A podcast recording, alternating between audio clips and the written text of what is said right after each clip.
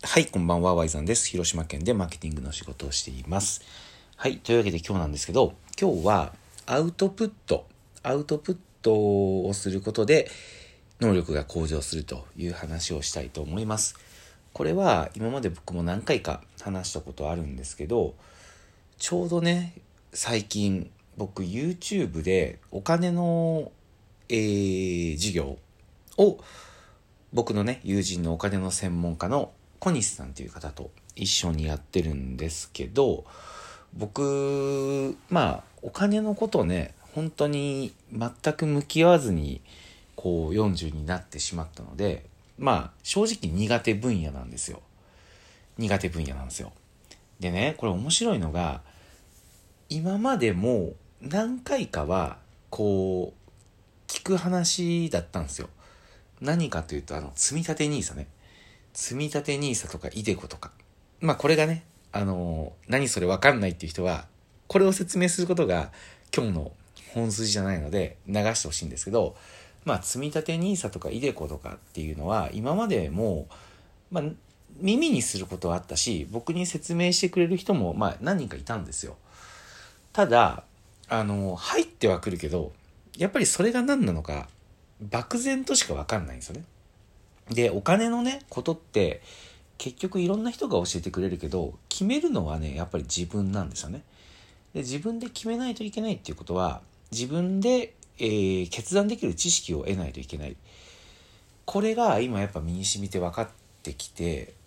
るんですけど、僕をこうしたのは、お金のことをアウトプットする場があったからなんですよね。ここ分かりますかね？えっ、ー、と、お金のことはね、僕苦手なんです。けど、今めちゃくちゃ勉強する意欲と、頭に入って定着する率が全く違うんですよね。それは、自分が毎週 YouTube でお金をテーマにした話を専門家の力を借りながらではあるけど、自分で喋るっていう場をね、作ってるからに他ならないんですよ。つまり、勉強しようと思った時特にそれが苦手なことであればあるほどインプットっていうものに人は注力するけど実はやっぱ大事なのってアウトプットでアウトプットすることで人は初めて記憶にやっぱ定着するんですよね。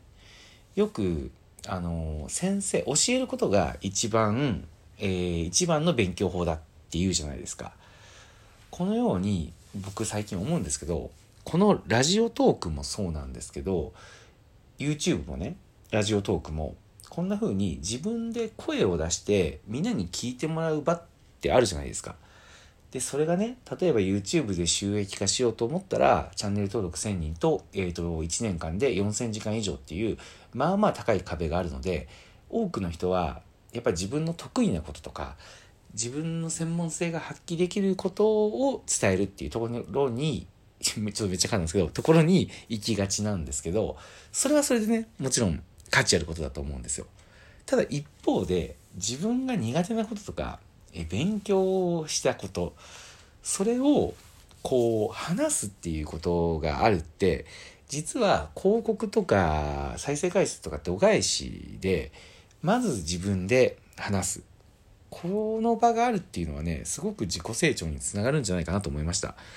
この視点でいくと何が起きるかっていうと僕のねその YouTube もまあぶっちゃけそんな再生されてないんですよね。再生回数だけで言ったら前からやってたあのももクロのね YouTube の方が全然再生されてるし、まあ、向こうは収益化もしてるんで喋れば喋るほどお金もね入ってくるんですけど一方で、えっ、ー、と、お金の方の YouTube は、まあね、これが悔しいことではあるんですけど、そんなやっぱ再生されてないんですよ。うん、チャンネル登録も今450とかぐらいかな。なので、えー、まだ折り返しにもね、収益化の折り返しにも行ってないんで、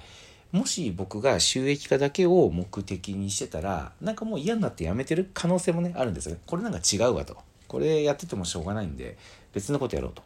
ただ、価値を自分が学ぶ意欲アウトプットすることによって自分の中に記憶が定着するっていうことに価値を感じてるので意外とねあの毎週1回動画を出してるんですけどあのモチベーションがね下がらないんですよ。ここ面白いなと思って。やっぱりね何がね、起きるかわかんないと思うんですよね。YouTube も。このまま続けてたら、